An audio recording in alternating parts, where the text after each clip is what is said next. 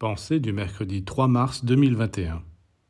Pourquoi cherchez-vous à obtenir des succès trop faciles et qui ne dureront pas?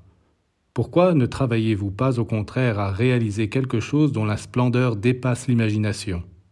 Vous consacrez 5, 6 ou 10 ans pour devenir avocat, ingénieur, chimiste ou médecin.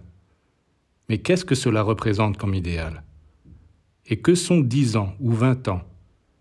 Il existe des buts plus nobles à viser dans la vie que des diplômes universitaires qui vous apporteront la considération des autres et la sécurité matérielle. Pourquoi ne pas vous concentrer sur une qualité spirituelle? Il vous faudra peut-être des siècles pour la développer, mais elle ne cessera d'ouvrir devant vous un chemin de lumière.